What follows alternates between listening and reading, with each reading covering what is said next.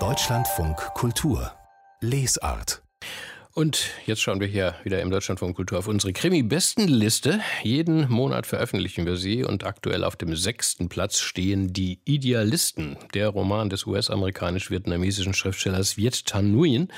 Es ist die Fortsetzung seines Superbestsellers Der Sympathisant, mit dem der Autor gleich acht hochrangige Literaturpreise, darunter den Pulitzer, vor fünf Jahren abgeräumt hat. Sensationelles Buch übrigens war das.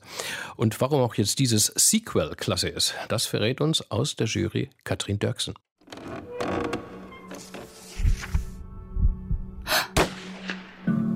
Neue Krimis.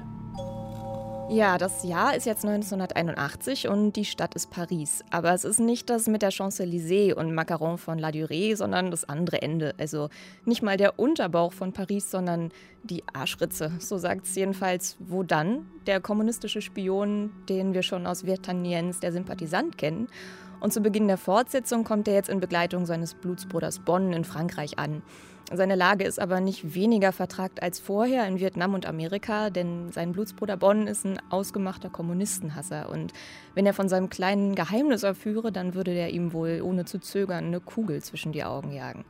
Aber erstmal müssen die beiden Geld ran schaffen und das, ist, das wächst nicht eben auf Bäumen. Deswegen sind sie gezwungen, sich dem wohl kapitalistischsten aller Wirtschaftszweige anzudienen, dem Drogenhandel.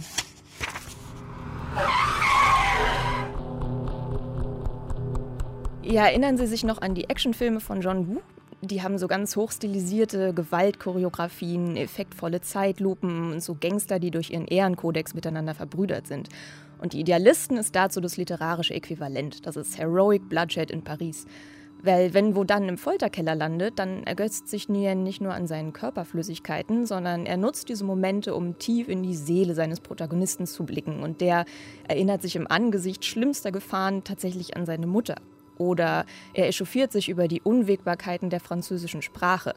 Seine Sätze erstrecken sich dann über fünf Seiten und die Dialoge haben schon mal gar keine Anführungszeichen. Also das Ergebnis ist richtig ein Stream of Consciousness und der ruft Erinnerungen an Hongkonger Actionfilme ganz genauso auf wie den Geschmack vietnamesischen Cafés oder aber auch die Theorien von Sartre, Franz Fanon oder der Écriture Feminine. Ja, aber den Platz auf der Krimi-Bestenliste, den verdient die Idealisten vor allem für seinen ambivalenten Protagonisten. Wo dann ist nämlich ein Mann mit zwei, drei, vier Gesichtern.